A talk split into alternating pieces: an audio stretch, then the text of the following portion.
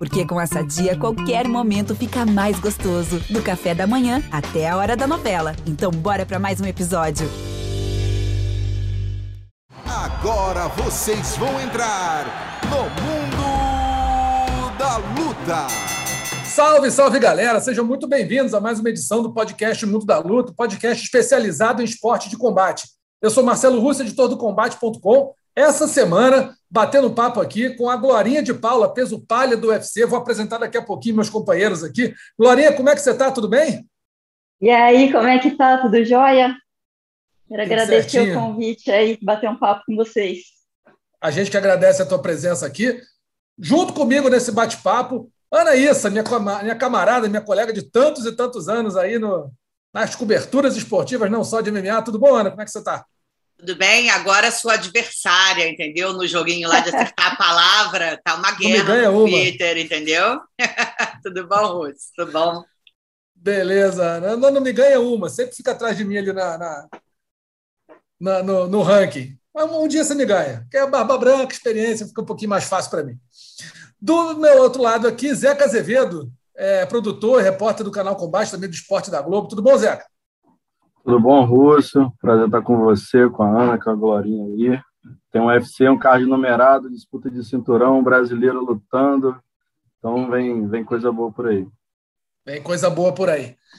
Glorinha, vamos começar batendo papo com você do começo. Como é que você entrou nas artes marciais? Como é que você chegou a ser lutadora de MMA? Surgiu da onde isso? para falar a verdade, foi do nada. É, eu nunca fui, tipo, do esporte, principalmente do mundo da luta. Meu pai sempre foi bem contra, assim, tipo, eu e meu irmão, a gente fazia umas guerrinhas de molde, meu pai já não gostava tal. Mas em 2013, o Muay Thai estava em muita evidência. E eu estava buscando um treino para condicionamento físico.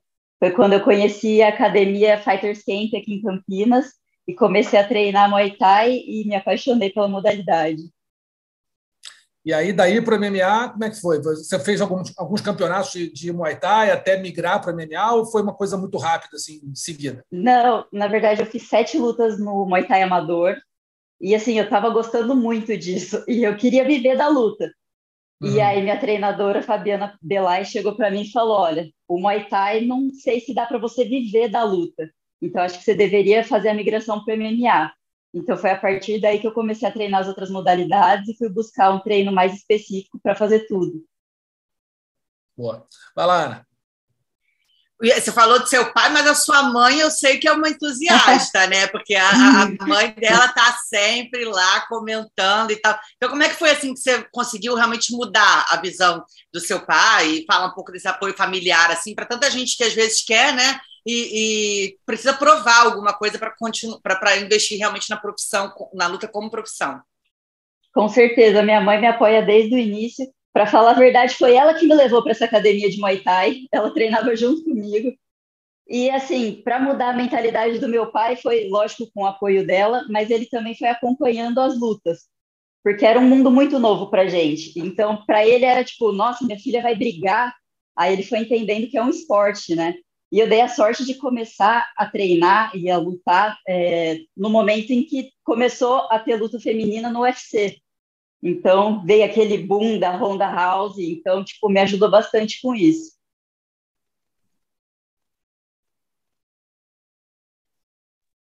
Zeca, vai lá. Bom, Glorinha, queria perguntar, você falou aí que treina, você começou, inclusive, no MMA com, com a Fabiana, e, e, é uma head coach mulher que a gente realmente não está acostumado a ver, né? É um mundo muito masculino de, de, treinadores, né? Eu queria que você falasse um pouquinho para a gente dessa sua experiência ao lado dela, não só de começar com ela, mas de, de conviver com uma mulher que é quem comanda seus treinos. É, você, obviamente, tem, tem treinadores homens em algumas outras modalidades, você já, né, na, na shootbox, por exemplo, é, lá que você teve com o Diego Lima. É, como é que é essa, é, é, como é que é ter essa treinadora mulher e se você tem vê alguma diferença, o, o que, que é diferente para quando você está treinando um homem? Cara, eu acho fantástico ter uma head coach mulher. Acho legal para caramba o espaço que a Fabi é, conquistou. Ela está no mundo da luta há muitos anos, desde criança ela luta, né? Então, tipo, tá com ela ao lado dela desde o início na minha carreira é muito legal e acompanhar as vitórias dela junto na minha caminhada, né? Mas, assim, para te falar de diferença, não, não, não, vejo diferença, assim. Eu acho legal mais para mostrar o poder feminino e mostrar que a gente pode fazer o que a gente quiser. Ela tem um... Você acha que tem alguma compreensão melhor é, de você como pessoa, né? Tipo, ah, ela entende algumas características suas que talvez um homem não entenda ou não perceba. Tem alguma vantagem nisso? Ah, acredito que sim. Mulher tem mais sensibilidade, né? E o fato de eu ter começado com ela, ela conhece todas as minhas características, então ela sabe me ler muito bem. Agora, você já teve algum, você presenciou, já teve algum momento, Glorinha, que você tenha chegado com a sua equipe, com a sua treinadora, e alguém, de repente, pô, treinadora, estou levando muita fé. Teve isso já ou nunca? Eu acho que a Fabi já, já sentiu isso em alguns momentos da vida dela, mas comigo isso nunca aconteceu. É, muito pelo contrário, a galera, quando vê a gente batendo manopla lá no UFC, fica tudo encantado, fala: caramba, é uma mulher puxando manopla e é, chega pra gente, é, parabeniza tal. Eles curtem bastante. Boa. É, você vai enfrentar agora, dia 19 de fevereiro, a Diana Belbita, né, uma lutadora romena. Como é que está a preparação para essa luta? Como é que, tá, como é que você está se, se preparando? O que, que você sabe da sua adversária? O que, que você pode usar contra ela nessa luta? Bom, assisti as lutas dela dentro do UFC, né? Vi que ela é bem alta para a categoria, tem um alcance muito bom. Eu acho que a parte principal dela ali é na trocação, principalmente usando esse alcance. E nesse camp a gente trabalhou bastante para completar meu jogo, porque eu ficava muito no striker então, minhas adversárias vinham com um antijogo, né? De mais travar e não deixar eu soltar o meu, meu jogo de trocação. Então, nesse camp, a gente focou bastante no wrestling e tô com um jogo bem mais completo para essa luta. Boa. Vai lá, Ana.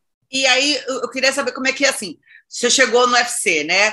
É, teve ali aquele, aquele, primeiro momento de pressão. Nesse momento, né? Você vindo de duas derrotas também, você se sente mais pressionada? Como é que você lida com isso tudo? Como é que funciona essa estrutura? Para ser sincera, assim, eu senti, eu fiquei chateada com as minhas duas derrotas, mas foi assim, foi pontual. A minha parte mental é muito forte e eu, eu aprendi a usar tipo as minhas derrotas como motivação. Então eu venho com tudo para essa luta porque eu estou muito motivada. Mas você sente que essa pressão, ou, ou, você sente que, que esse momento é mais uma pressão, que você falou, mais, você está motivada, mas todo mundo fala, né? O UFC, você perdeu três, você pode estar tá elegível ali de repente. Menos o Sam é. Alve. Menos o Sam é, Alve. O Sam Alve, Sam não. pode perder várias. Perdeu sete aí, está continuando. Mas assim, você, você já teve, passou pela sua cabeça alguma coisa, pô, essa luta é a luta. Essa que eu tenho que vencer mesmo para não correr nenhum risco. Com certeza, né? Vim de duas derrotas é horrível, ainda não consegui mostrar meu jogo dentro do octógono, né? Mostrei só no contender. Então agora é a hora de mostrar realmente. E eu vejo essa luta como se fosse a oportunidade do contender de novo, né? Tipo, como se fosse um tudo ou nada. A Fabiana foi quem te levou na shootbox, né? Ela que entendeu que aquilo era bom para o seu jogo e fizeram essa parceria. Você ainda vai treinar lá? Você você não treina mais lá? Fica Agora seu camp foi todo em Campinas, como é que foi? E com, e com quem foi o, o camp, além da Fabiana? Sim, então, no momento que eu fui para a chutebox, a Fabi tinha só a parte de Muay Thai, só a trocação. Então, ela viu que para eu fazer a migração eu precisava de uma equipe mais completa. Então, assim, aprendi muito na chutebox, foi muito legal. Mas aí eu acabei voltando para Campinas, que agora a Fabi está com uma estrutura muito legal e completa de MMA. Então, eu fiz todo o meu camp aqui a parte de trocação treinando com ela, é, jiu-jitsu treinei com o Diogo Hannibal e wrestling treinei com o alemão. E tô com um jogo bem completo, vai ser bem legal essa luta. Ô, Rússia, eu vou lá na, na, parte da fofoca, entendeu? É, temos, né, vocês, você e, e a Chitara são mais um, um, casal dentro do UFC, e assim, eu gosto de saber também assim, de como é maneiro, eu acho super bacana, mas assim, no treino e tal, uma puxa mais a orelha da outra, ou vocês conseguem separar o que, é em casa, o que, que não é? Como é que funciona isso? Porque eu acho que seria muito louco, assim, né? É, acho que é uma, uma, uma, coisa diferente quando você está ali com a sua companheira, sendo também sua companheira de treinos. Cara, já sofri bastante com isso, viu? a Chitara não deixa nada barato, não. Mas no começo, como ela é categoria de cima, ela é bem mais forte que eu. Então, no começo, eu que sempre apanhava, eu que levava pior. Eu chegava em casa toda chateada e ela não entendendo nada. Eu falava, mas você me bateu no treino? E ela, não, mas eu tava de boa. Aí a gente conversou e se acertou. Agora ela entende que eu sou mais leve e consegue fazer um treino mais equilibrado. Mas uma dá muito pitaco, assim, no treino da outra. Ah, assim, porque vocês estão juntas direto, né? Sim. Você acha que isso, isso, isso te dá uma pressão a mais ou é uma força a mais?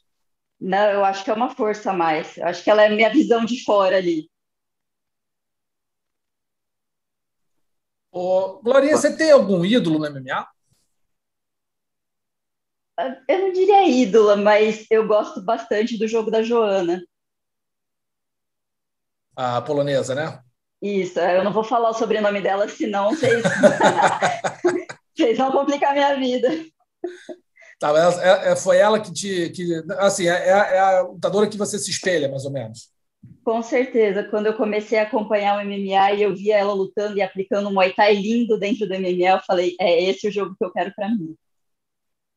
Você vê como são as coisas, né, Ana? A gente aqui achando que, pô, ídolo, Minotauro, Shogun, Vanderlei, pessoal lá de trás, pessoal mais novo, mano. Não tem jeito, os ídolos, os ídolos são outros. A gente começa.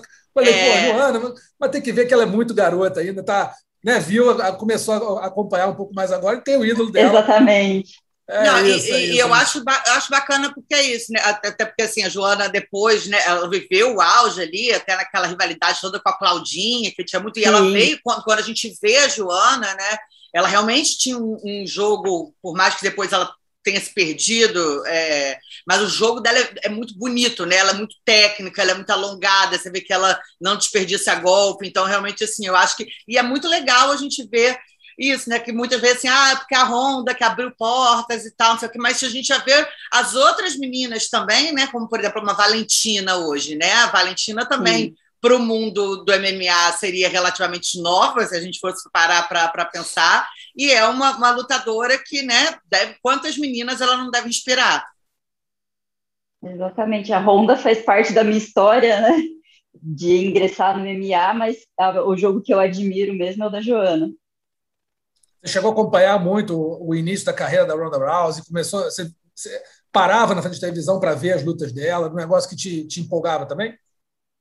Sim, eu assistia e assisto até hoje todas as lutas femininas. Eu, ah, é? eu paro qualquer coisa que eu estou fazendo, eu adoro assistir luta feminina. Gosto da luta dos meninos também, mas as femininas me, me chamam a atenção. E a luta que me fez assim falar eu realmente vou lutar MMA foi a Honda contra a Beth Correia no Rio, que eu estava lá presente aquela energia foi espetacular. E eu falei, é, é isso que eu quero mesmo. É, nesse evento estava todo mundo, a gente aqui, acho que todo mundo estava. É, eu e Ana, com certeza, Zeca, não sei se estava lá. Estava lá, Zé? Não, não estava não. Zeca não estava indo. Eu e Ana, a gente estava, e foi, foi uma energia danada. Aproveitando isso, até você falou desse evento, é, lembrando dessa luta, você lembra que, que assim, a torcida ficou muito mais a favor da Ronda do que da Beth, né? Durante quase toda a semana. Você chamou atenção isso? Você viu isso lá como fã, né? Você estava ainda como, como atleta, como fã. Isso te chamou atenção? Te deu. Assim, a mim chamou muito atenção. Achei esquisito, assim. Falei, pô, brasileiro lutando, mas a galera toda foi a favor da Honda. Chamou atenção isso? Você também estava então, a favor é da Honda ou estava a favor da Beth? isso que eu ia falar eu achei chato, porque, pô, lutando no Brasil e a galera torcendo contra a brasileira, mas eu tava nesse bolo junto, porque a Honda era um ícone, né? Não tem, não tem como, assim. Vai lá, Zeca. Então, Glória, queria te perguntar, você olhando aí para a categoria, como alguém que está aí na categoria peso palha, né? Provavelmente a gente vai ter aí Carlos Parza e, e a campeã Rosna Mayunas tem muita tem, tem muita adversária ali querendo chegar, a própria Marina Rodrigues, né? É, muita brasileira né, nessa lista.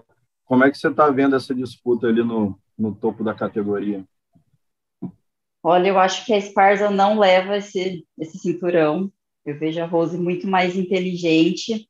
para fazer o jogo, mas quem eu vejo ali que pode fazer frente para ela é a Marina Rodrigues. Eu acho que ela tem evoluído muito o jogo dela e também é muito inteligente, então passando essa luta, acredito que ela é a próxima a disputar o cinturão. E acredito que ela vai dar um bom trabalho ali, viu? Fala, Ana. Eu acho curioso, né? Que assim, a gente, é, você falou, ah, paro tudo para ver luta feminina e tal, né? E a gente sabe, e, e ali no, no, UFC, talvez diferentemente dos outros esportes, tá sempre tudo no mesmo bolo, né? Assim, obviamente você tem hoje em dia uma quantidade maior é, de homens, mas você tem um, um, um, plantel feminino que foi crescendo, né? Desde o 2011, o Dana White falar que não não teríamos mulheres nunca hum. no UFC, hoje, né? Temos três a quatro categorias, já tem o TUF aí vindo é, para certamente fomentar a, a categoria, é, mais uma categoria. É, como que você vê assim, cenário? Você já sentiu, porque você falou, né? Ah, é, quando eu comecei, tinha o preconceito e tal. Você acha que é, melhorou muito isso, assim, e para a luta, né? Você acha que na luta não tem tanto assim esse tipo de preconceito ou, ou, ou, ou preconceito mesmo das pessoas em relação às mulheres na luta? Nossa, né, acho que é um pouco complicado de falar porque eu nunca vivenciei isso. Então, assim, mas eu, eu sei que existe, mas como nunca chegou a mim, é um pouco difícil de falar. Mas as meninas estão. A gente está abrindo espaço cada vez mais, né? Como você disse, está tendo várias lutas femininas na noite. Antes era uma a cada sei lá quanto tempo. Então, é importantíssimo. Tem crescido bastante tem luta feminina direta também, então acho que o espaço está tá cada vez melhor. Bom, Glorinha, queria te agradecer a presença aqui, lembrando que você luta no dia 19 de fevereiro contra Diana Belbita, romena, é, fazendo a sua terceira luta no UFC. Muito boa sorte, muito obrigado aqui pelo seu tempo, pela sua presença. Estamos torcendo por você e quando quiser aparecer por aqui, é só falar. Obrigadão, Marcelo. Quero agradecer o convite aí, oportunidade de conversar, trocar uma ideia com vocês. E dia 19 eu prometo dar meu melhor dentro do octógono e levar a bandeira do Brasil lá para cima. Boa. Obrigadão, valeu, boa sorte. Valeu, obrigada. Tá aí, então, bate-papo com a Glorinha de Paula, que vai enfrentar a Diana Belbita no próximo dia 19 de fevereiro. E vamos agora rapidinho para o nosso segundo assunto, o UFC 271, que acontece no próximo sábado, lá em Houston, é, é, com a luta principal, Israel Adesanya e Robert Whittaker. O combate transmite tudo ao vivo, a partir das. Deixa eu ver aqui qual horário, meu Deus, 8 horas, 15 para as 8 da noite, o aquecimento combate, 8 horas o início do card preliminar, e meia-noite o card principal, 15 lutas. Vai ser longo, Zeca, vai ser bem longo esse, esse UFC no próximo sábado, dia 12 de fevereiro. E vamos falar rapidinho da luta principal, Israel Adesanya e Robert Whittaker. Começar com o Zeca. Zeca, é uma luta, é uma revanche, né? O Adesanya é o atual campeão, o Whittaker ex-campeão e já fizeram uma luta que o Adesanya venceu por nocaute. O que, que você acha desse combate? O que, que você pode esperar? Você pode dizer para a gente o que, o que, que a gente pode esperar dessa luta e desse duelo aí entre campeões no peso médio? Pô, é, eu não sei a Ana, né? Mas nós dois estaremos aí nessa maratona, né? 15 estaremos. lutas. Tamo junto, Nossa. hashtag. Em minha defesa, o card preliminar de sábado que eu fiz foi só nocaute finalização, tá, Rússia? É verdade, é verdade. Precisamos reconhecer, Marcelo Russo. É, mas vamos. É, é, é aquilo, que assim seja, de novo. Que assim seja, mas é que é o seguinte: isso acontece aquela uma vez, depois vem 15 seguindo é a regra. É a exceção que confirma a regra. É isso, meu camarada, é isso. Vamos esperar o próximo. Você vai estar no card preliminar, Ana? 10, 10 lutas? Ainda não sei, ainda não sei. Sem spoiler, é, só para te deixar vai, nervoso. Vai estar. Tá. Vai estar. Tá. Ou seja, de 10 lutas, é brincando oito, aquelas oito decisões arrastadas, aquele negócio cansativo. Mas beleza, estamos aí para isso. É o nosso é, trabalho. Vai lá, Zé, o que você acha do combate? Ah, eu tô, tô, tô ansioso por essa luta, Rússio. Eu acho que a Adesanya, ele se colocou, se colocou muito dominante na categoria. É, a gente esperava ver, por exemplo, o Borrachinha fazer uma grande luta, isso não aconteceu. Eu acho que o Ita que é o grande nome hoje da categoria para fazer frente ao Adesanya. Acho que é, ele também reconstruiu um caminho até o cinturão que é muito interessante, né? É, o cara às vezes perde a luta pelo título como campeão e ele quer hoje imediatamente a revanche. O Itaque não fez isso. Ele repensou, é, acho que pensou até em parar de lutar, repensou, repensar a vida, ficou um tempo sem lutar, sem treinar, aliás. E aí ele refez um caminho onde ele vence o Darren Till, o Gastelum e o Canonia. E assim, é, a, a, luta com o Darren Till acho que foi a luta mais equilibrada. Depois ele fez e, e nesse, dessas três foram é, duas com cinco rounds, né? Vitórias muito dominantes contra o Gastelum, contra o Canonia. Então, a minha expectativa em torno dessa luta é pelo que o Itaque conseguiu construir depois que ele perdeu para Adesanya. Então, acho que eu, eu espero que venha um lutador melhor, um lutador diferente. O próprio Adesanya também um pouco incomodado essa semana aí com, com um hype né, que se criou em torno dessa, dessa trinca aí que o Itaker conseguiu.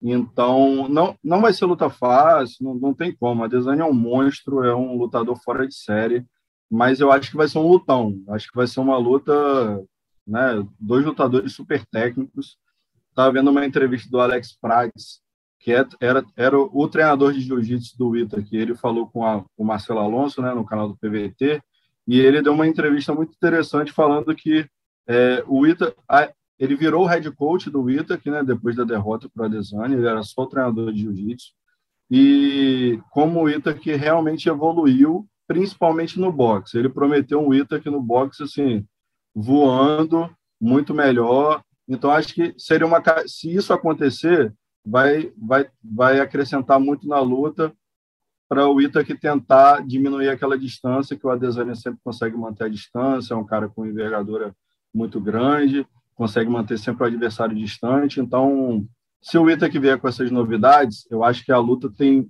muito a ganhar. E tu, Ana, o que, que, você está achando? Cara, eu vou, vou, só dar um pitaco aqui rapidinho. Eu acho assim, o Whittaker é um cara muito, muito bom. É um, é um, foi um campeão e é, é, um lutador bastante completo.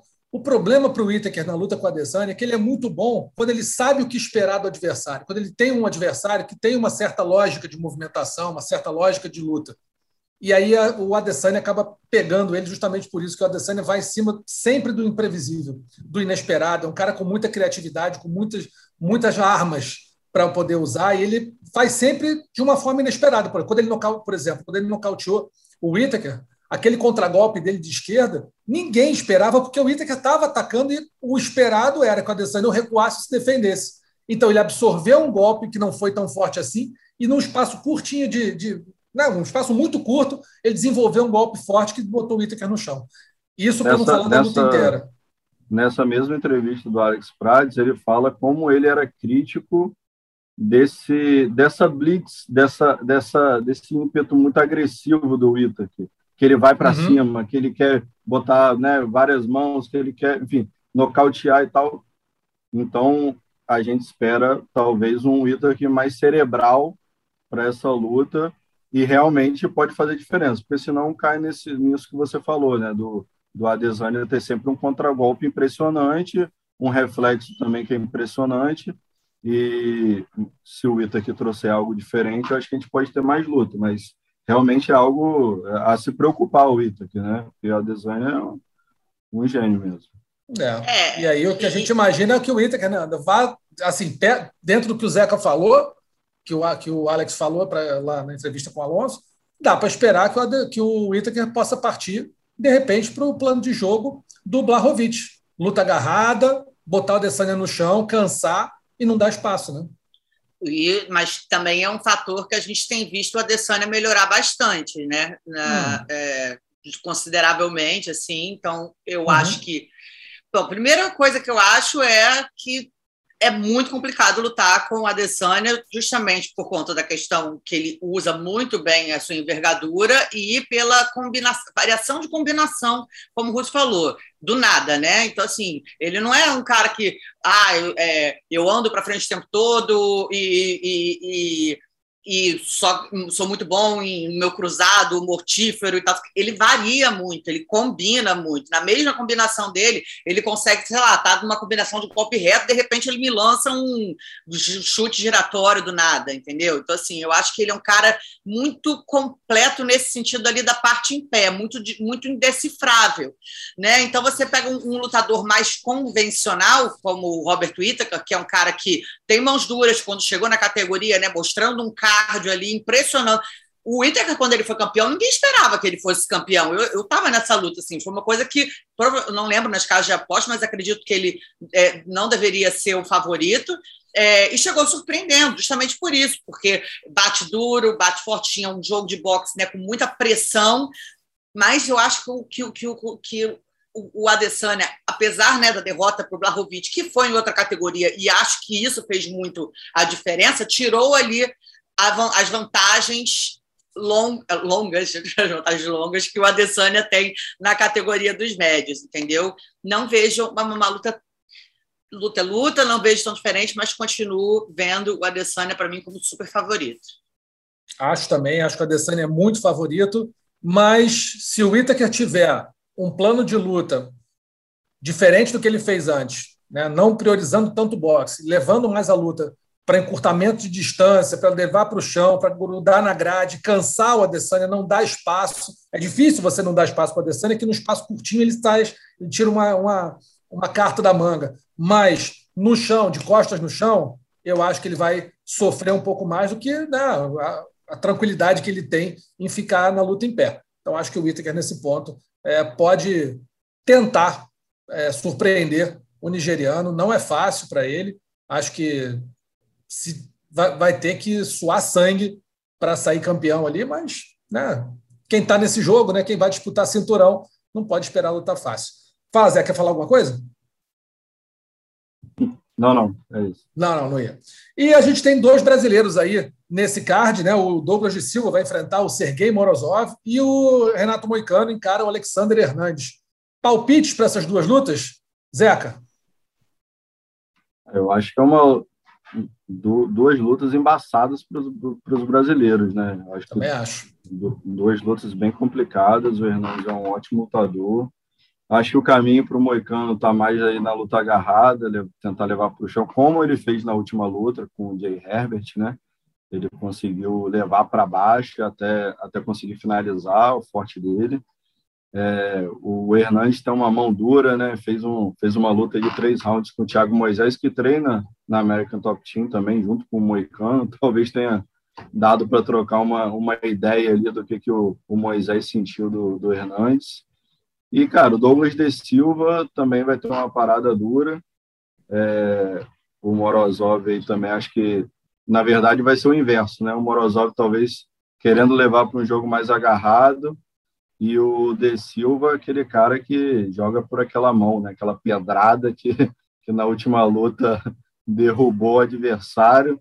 Mas eu acho que é isso, são, são lutas parecidas ao contrário, né? O, o Moicano tentando fazer uma luta mais agarrada e o Douglas De Silva tentando manter ali uma trocação mais firme para levar vantagem. É, mas, o palpite, mas o palpite o amigo não deu. Ganha quem? Ganha Moicano ou De Silva, um, um perde, outro ganha, os dois perdem.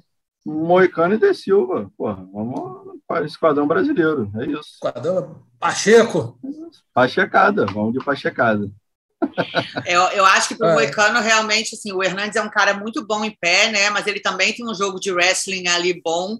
Então, acho que mas o Moicano vem treinando bastante essa parte. Acho que cansar o, o Hernandes, porque o Hernandes tem um gás bom também ali. Então, acho que assim, pegar aqueles primeiros momentos, travar ali no Borolock, tentar levar para baixo e, e, trabalhar as posições, cansando o Hernandes e tirando o, o, ímpeto dele em pé. Mas também vou para checar aqui, vou de Moicano e de Silva. Vai, Hudson, agora é você. Agora sou eu. Assim, como Ana, Ana Issa foi a única na história do palpitão que conseguiu zerar um palpitão, o primeiro, o primeiro do ano, fez zero ponto. Quando? Semana passada? Não, o primeiro do ano. Zerei? Janeiro. Zerou errou tudo. Então foi nesse. nesse Você está assinalando o contrário. A Ana Tô, é ele está vendo que ele está me marcando só porque está perdendo lá no é... joguinho. É. Não perco, nunca perdi para você. Mas, enfim, eu acho que de Silva vai ter muita dificuldade com o Morozov. Acho que vai dar o russo, apesar de torcer para o brasileiro. Acho que o estilo dele é legal, bacana, lutador que, que é interessante ver lutando, mas eu acho que o Morozov é complicado.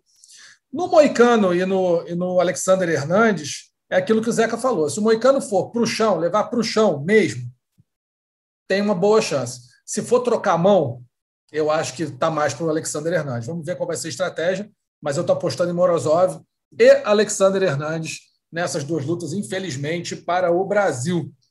E além deles, meus amigos, além dessas duas lutas e da luta principal, temos alguns bons combates nesse caso do UFC 271. Derek Lewis contra Taito Ivasa e Jared Cannonier contra Derek Brunson.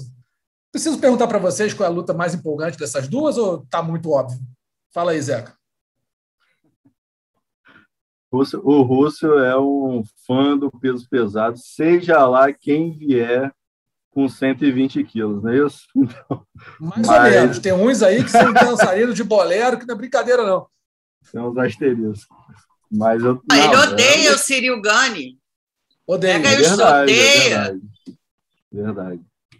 Torceu, odeio, torceu, odeio. torceu feito camaronês na última luta. Muito. E deu certo. e deu certo. Mas eu acho que, bom, Derek Lewis é um monstro aí. Taito Ivasa também acho que tem quatro ou cinco vitórias seguidas. É, e, e, é, e, acho que é o número 11 com o número 3. Então, o cara pode dar um salto gigantesco aí nesse, nesse ranking do peso pesado. Mas de, depois da luta principal do peso médio no, no último sábado, que o Strickland venceu o Jack Hermanson numa luta morna, acho que isso pode empolgar o Brunson e o Cannonier, sabia? Acho que pode dar uma, uma animada do tipo, não vamos deixar acontecer o que aconteceu na, no sábado passado e para não deixar dúvida de que quem vencer seria o próximo ali da fila. Acho que essa, essa luta anterior pode ter dado uma, um gás a mais para eles aí.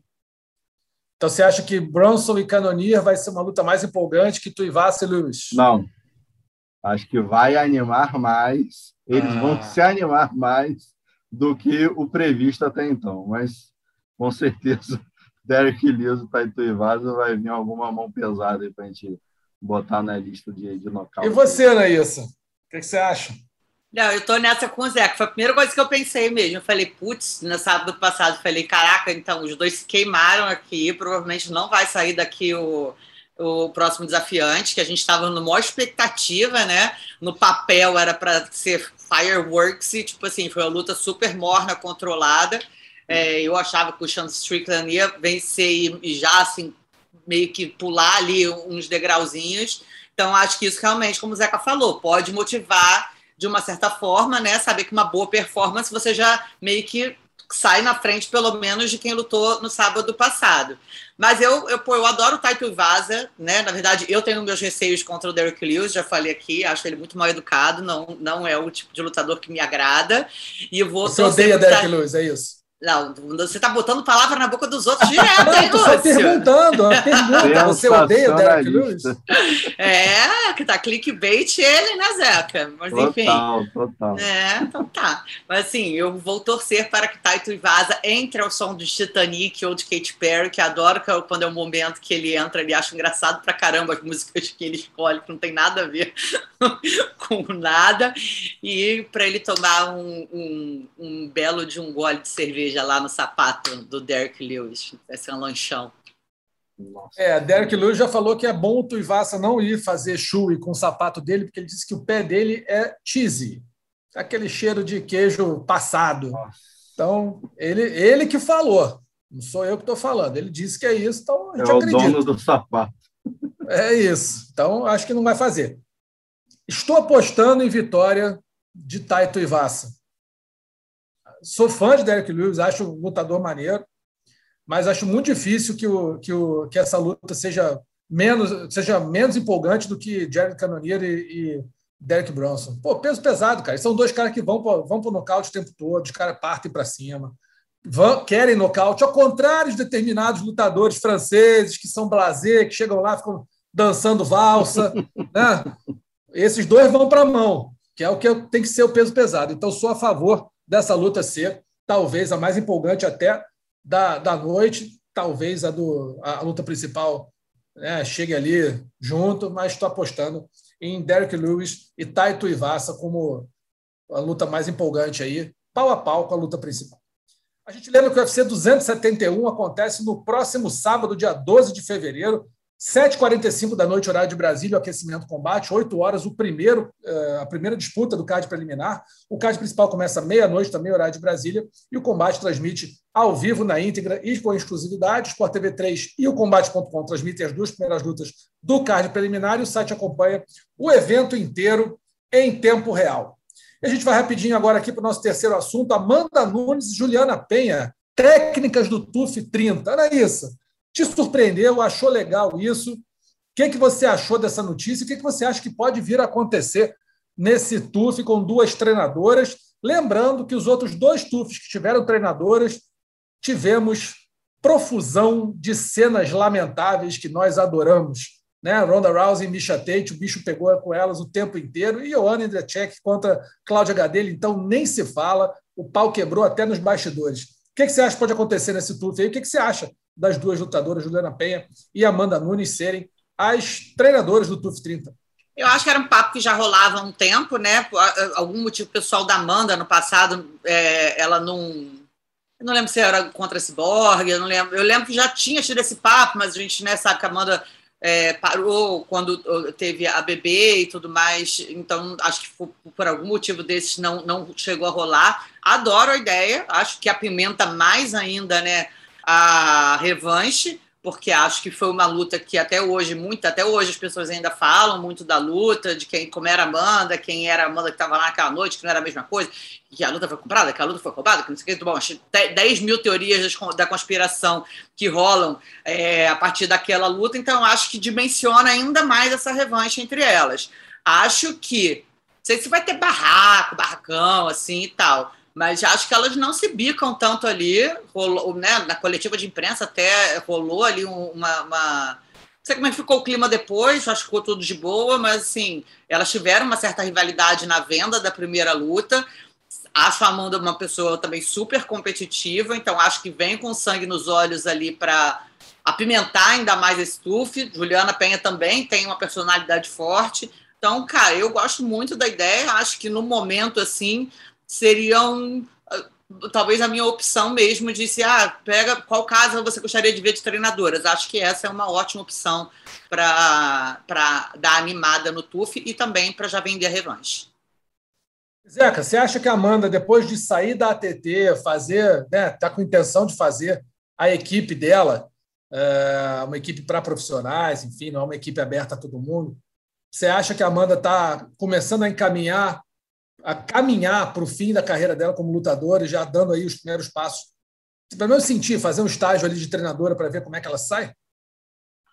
Eu acho que ela sair da ATT, enfim, é um movimento nesse sentido mesmo. Acho que é, é um passo que eu vejo como, como se aproximando mais do fim dessa carreira.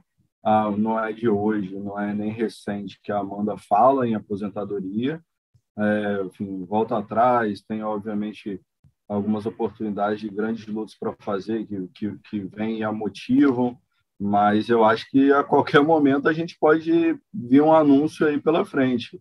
Eu acho que ela está muito motivada para retomar esse cinturão.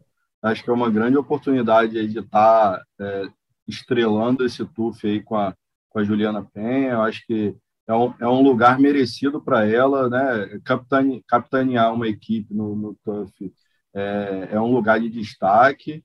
Então, eu acho que é mais uma coisa que ela vai, vai conquistando para fechar esse legado dela. É, se ela retomar o cinturão, como eu acredito que é muito favorita aí para retomar, continuo achando a Amanda muito mais lutadora do que a Juliana Penha e, e acho que chega de, de novo como favorita mesmo em derrota eu acho que se ela retomar esse cinturão, pode, pode fechar ali um, um, um legado assim que deixa ela numa posição histórica muito importante. Assim, ter participado do TUF, retomado o cinturão depois de todo esse tempo de carreira, de todas as conquistas que ela teve, então a, e, e, a saída para fundar a equipe dela, visando uma equipe ali profissional e tal, para receber outros lutadores mais adiante. Eu acho que é um movimento claro essa saída dela aí da, da ATT. É, eu vou dizer para vocês que eu acho que a Amanda Nunes, é, talvez, se ela tivesse vencido a Juliana Penha, eu não sei se, dependendo da forma como vencer, se ela nem estaria pensando em, em, em se aposentar, não vou dizer ali no octógono, mas muito em breve. Só que, como a Ana falou, ela é muito competitiva, acho que ela tem isso de não querer sair sem os dois cinturões. Né? Então, eu acho que esse TUF vai dar a ela a oportunidade, como o Zeca falou, dessa exposição, desse novo papel dentro do mundo do MMA, mas principalmente a chance de, de, de tentar retomar o cinturão dela. E aí eu acho, aí é achismo puro, não tem informação nenhuma, não tem apuração nenhuma aqui não, mas pelo que a gente já vê a Amanda falando, né, a, a vida dela está se caminhando para. Está né, tá, né, tá construída de uma outra forma, de, diferente da que era antes dela, dela ter a filha dela. Então, eu acho que a Amanda, ganhando esse cinturão, não vai me surpreender nada se ela se aposentar no octógono assim. Ganhou o cinturão, pega, bota a luva ali embaixo, leva o cinturão para casa e acabou. E aí vai curtir a vida dela, vai curtir a filha, a família e a nova e a nova equipe, nova posição de dona de equipe, talvez de treinadora. Mas eu não, não vejo a Amanda lutando muito mais, não. O que seria uma pena a gente né, perder a chance de vê-la enfrentar, de repente, uma Kayla Harrison no futuro. Mas não sei, pelo que eu tenho visto aí, pelo que eu tenho eu tenho sentido. Acho que a Amanda vai fazer talvez pouquíssimas lutas, se não mais uma luta na carreira, e vai se aposentar. Fala, Zé, você ia falar alguma coisa? Eu não tenho nenhuma informação sobre, mas é também talvez uma oportunidade da, do, do foco virar para a Nina em algum momento, é, em breve, porque a Nina, enfim, abriu mão ali em algum momento da, de parar a carreira para né, ter a, a, filha delas, e quem sabe ainda é tempo né, da Amanda talvez vai anunciar uma aposentadoria e o foco vira todo para. Querendo ou não, o foco é né, ali na hora a gente treina junto e tal, mas a Amanda vai disputar o cinturão e tem uma criança, enfim. É, a Nina, em algum momento, abriu mão né, da, da carreira dela, que estava indo bem no UFC. Então, pode ser que elas se, de, se decidam em mudar o foco um pouco e virar tudo a favor da Nina, e quem sabe no, no peso palha. É, vamos ver o que vai acontecer aí. Eu acho que a, assim, quem viu a Amanda em ação viu, quem não viu, tente ver, porque acho que não vai durar muito mais a carreira da Lioa como lutadora profissional de MMA.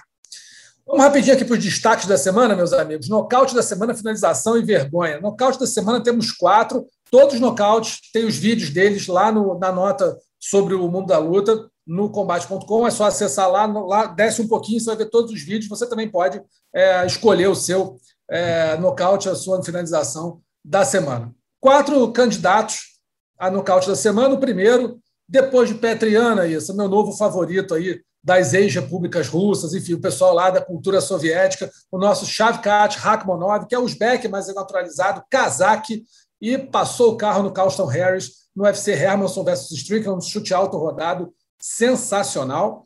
Dudu Dantas, ex-campeão do Bellator, lutou contra o José Aldai no Fighting Alliance Championship número 12, acertou um chute alto, nocaute lindíssimo do Dudu Dantas.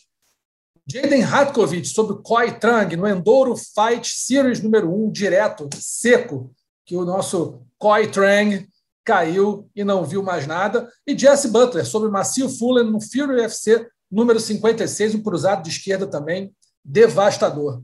Vou começar com você, Anaís. Eu sinto que eu já tenho seu voto, mas eu vou deixar para você falar de qualquer maneira, no nocaute da semana, na sua opinião. Não, eu vou no, no chute do Dudu, é, porque, além de tudo, estava o Dana White lá, né, é, gravando Looking for a Fighter, então eu acho que o, o chute dele nocautear, quando, né, para quem não conhece, o Looking for a Fighter é um outro programa do Dana White, ele vai a alguns eventos para observar alguns lutadores, e acho então que esse chute dele não só rendeu um belíssimo nocaute, como pode estar aí a um passo de fechar com o UFC. Então, para mim, eu vou no nocaute do Dudu. Zeca. Vou seguir relatora, Marcelo Russo. Vou no chute, chute alto rodado aí do chute alto do, do, do Dantos. Acho também que, inclusive, acho que vai, assim, plasticamente, é mais impressionante do que o voto que eu acho que você vai dar, entendeu? Do, porque você já cantou uma pedra aí antes do seu do ídolo, do seu novo ídolo. Mas, inclusive, eu acho que é um chute mais, enfim, mais plástico. Adorei fazer podcast com o Zeca. Sou só eu e Zeca agora, a dupla. o negócio é que o Zeca dessa vez errou. Porque eu, eu, o meu novo ídolo e novo favorito é o cinturão daqui a um tempinho, o Shavkat Rakhmonov, que é um cracaço, 15 lutas, 15 finalizações, né? sete nocautes, oito nocautes e sete finalizações, o cara é um monstro. Mas eu vou também no Dudu Dantas, porque eu achei um chute mais bonito. Olha aí, achei um chute, olha aí. É isso, um chute seco, que o adversário caiu né, sem, sem, sem som e sem imagem. E não tem não, E o adversário estava indo para cima, né? Antes, Sim. Assim, você olha, né, foi num, num, lance ali em que foi uma viradinha. É, não, o chute foi sensacional. Tanto que repercutiu muito mais nas redes sociais, inclusive, o chute do Dudu do que do Chavcat. E os outros nocautes foram muito bonitos também, foram muito interessantes. Mas esse do, do Dantas, eu achei que o Ana falou, foi simbólico, porque é um, é um ex-campeão do Bellator que vem durante muito tempo aí tentando voltar às grandes ligas e agora conseguiu, diante do Dana White, um nocaute sensacional. Tem boas chances aí de ser contratado pelo UFC, por que não? Então está aí o nosso Dudu Dantas, o nocaute da semana em cima, em cima de José Alday no Fighting Alliance Championship número 12. Finalização da semana, meus amigos, temos três é, candidatos, Ben Williford sobre Drew Lopes no Fury UFC 56, um triângulo invertido com uma Kimura. Dureza. Alejandro Gomes sobre Jim Zarbano no Fighting Alliance Championship 12, o mesmo do Dudu antes ali, uma belíssima chave de braço. E o Abdul Abduragimov sobre o Godofredo Pepe, brasileiro, no Ares número 3, disputado lá na França, lá em Paris. Um, uma baita de uma finalização também do russo Abdul Abduragimov. Começar com o Zeca, finalização da semana, doutor. Vou ficar com a Abdul. Como é que é, Russo? Abdul? Abdul Abduragimov. Abdul Abduragimov. Pronto. Em cima do Não falo mais o nome dele. O meu voto é esse. Anaís. Eu vou na primeira finalização. Gostaria só de ressaltar que no, no card preliminar que estava presente no card de show de finalizações e vitórias, também teve uma finalização que impressionou, né? Que, do garoto quebrando o braço ali foi, foi uma, uma finalização sinistra. Verdade. Vou com você, Anaísa. Ben Williford, em cima do Drew Lopes, que é assim, um triângulo invertido com uma Kimura ao mesmo tempo. Vou te falar que tal, acho que eu nunca vi. Acho que eu nunca vi, mas o cara conseguiu encaixar uma posição dupla ali que foi sensacional. Está aí, portanto, finalização da semana, na nossa opinião, Ben Williford sobre Drew Lopes no Fury FC 56. Você pode, pode assistir todas essas finalizações e todos esses nocautes, como eu falei, na nota do podcast que está lá no combate.com.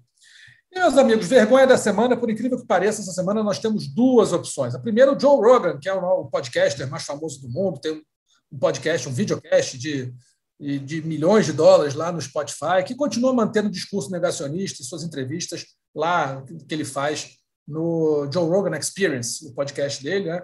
fazendo propaganda de remédios ineficazes contra a Covid, dúvidas sobre a vacina, e nada disso pode ser mais, é, pode merecer espaço em lugar nenhum. Então, assim, está cansativo já. Acho que mais uma vez ele fez entrevista, inclusive entrevistou a Juliana Penha, e incrivelmente a Juliana Penha, é, na semana passada, né, foi mais radical do que ele, a ponto dele falar: pô, peraí, Juliana, não é tanto, não é tanto assim também. Né, que ela é contra o uso de máscara, uso de, contra tudo. Então, enfim, Joe Rogan está aí mantendo um certo discursinho negacionista e fazendo propagandas sobre remédios ineficazes e dúvidas sobre a vacina. É uma das vergonhas da semana. E na outra, o nosso Bruce Buffer, né, que deu uma entrevista recentemente dizendo que quem está fora do UFC acaba sendo irrelevante.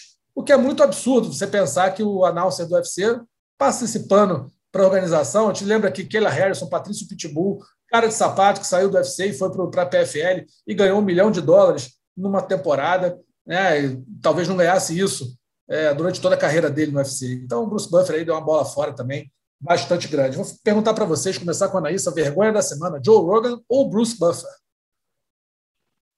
Difícil, né? Mas aí a, a, opinião é opinião, assim, é opinião, mas deixa, pelo menos a do, do Bruce Buffer é uma opinião que não atinge outras pessoas e não, não, não né, de uma forma global, não é tão perigosa, diríamos assim. Então, a minha vai para o Joe Rogan.